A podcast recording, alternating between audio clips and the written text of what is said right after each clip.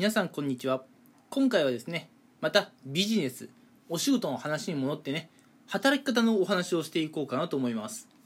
今回お話しするのが、まあ、オフピーク出勤ってところについてねお話ししていこうと思うので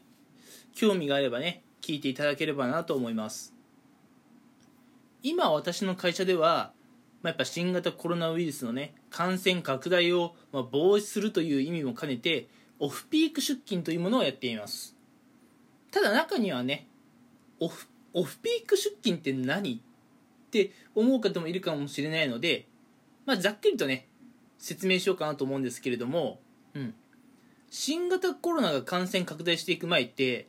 例えばね都市部とかだと学生さん会社員の皆さん、うん。まあ、そういった方たちがね大体同じ時間に登校出社していたかなと思います。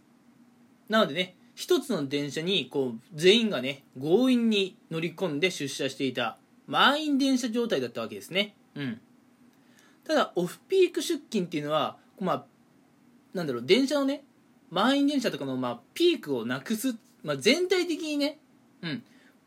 まあなんだろうまんべんなくこう電車に乗るという感じでうん。まあ例えば会社員の方にね今まで8時半に出社してこいって言ってたけど8時半から9時半の間に出社してこいと、うん、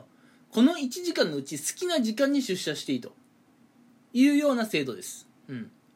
こうすることであの従来だったらね8時半に出社しないといけないということで、まあ、学生さんと一緒にねこう満員電車に乗っていた方も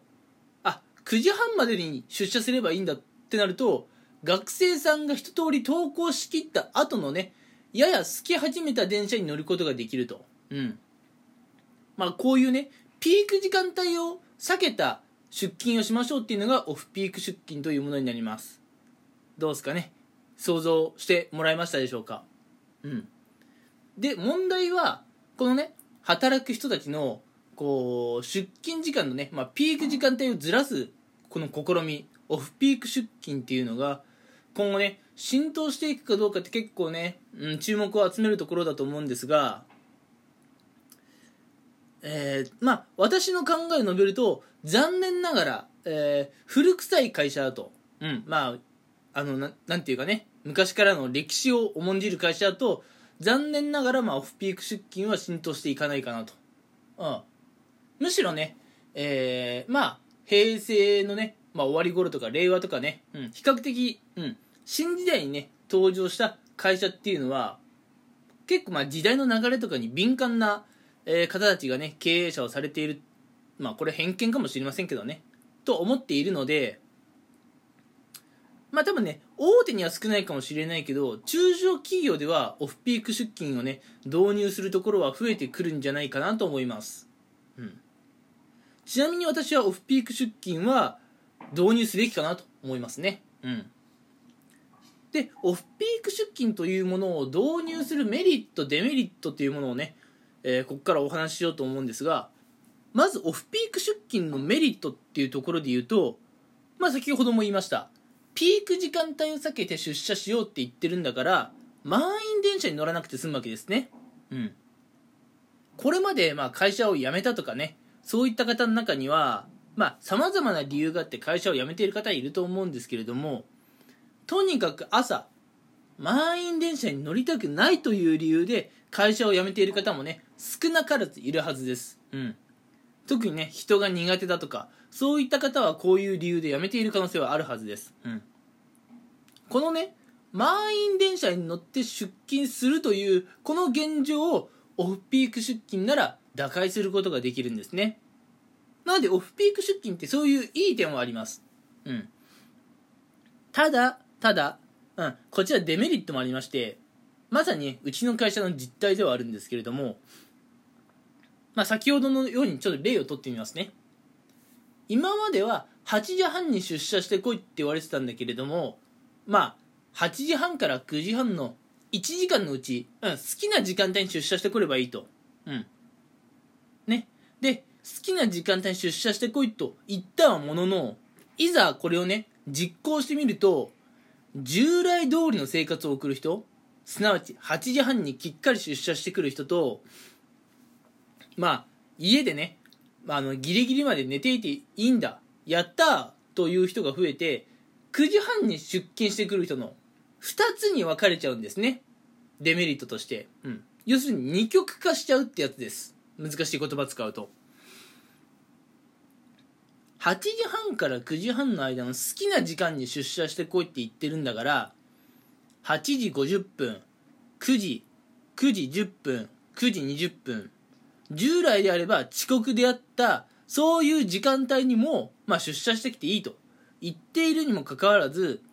8時半か9時半かそのどちらのタイミングで出社しなきゃいけないと思っている方が多い、うん、結局二極化してしまう。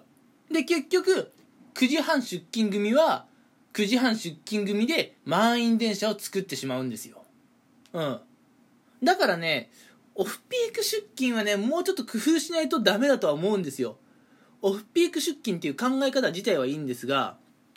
全部社員任せにしていると8時半に出社してくる、うんえー、社員と9時半に出社してくる社員の2つに分かれるだけなんですね。まあ、そういうデメリットがあるのでオフピーク出勤っていうのはちょっと難しいところがあると。ただこのオフピーク出勤っていうのは、まあ、満員電車に乗らないで済むこと以外にももう一つメリットがありましてまあ皆さんのねご家庭とかあるいは皆さん自身のね生活に合った働き方を実現できるんですまあ私の職場ですと、まあ家庭を持っていてね、お子さんもいる、えー、ご家庭もね、ちらほらあるんですけれども、そういった方たちって、うん、まあ中にはですよ、子供を保育園に送り届けてから会社に出社してくる方もいらっしゃるんですね。うん。で従来の働き方の場合は、まああの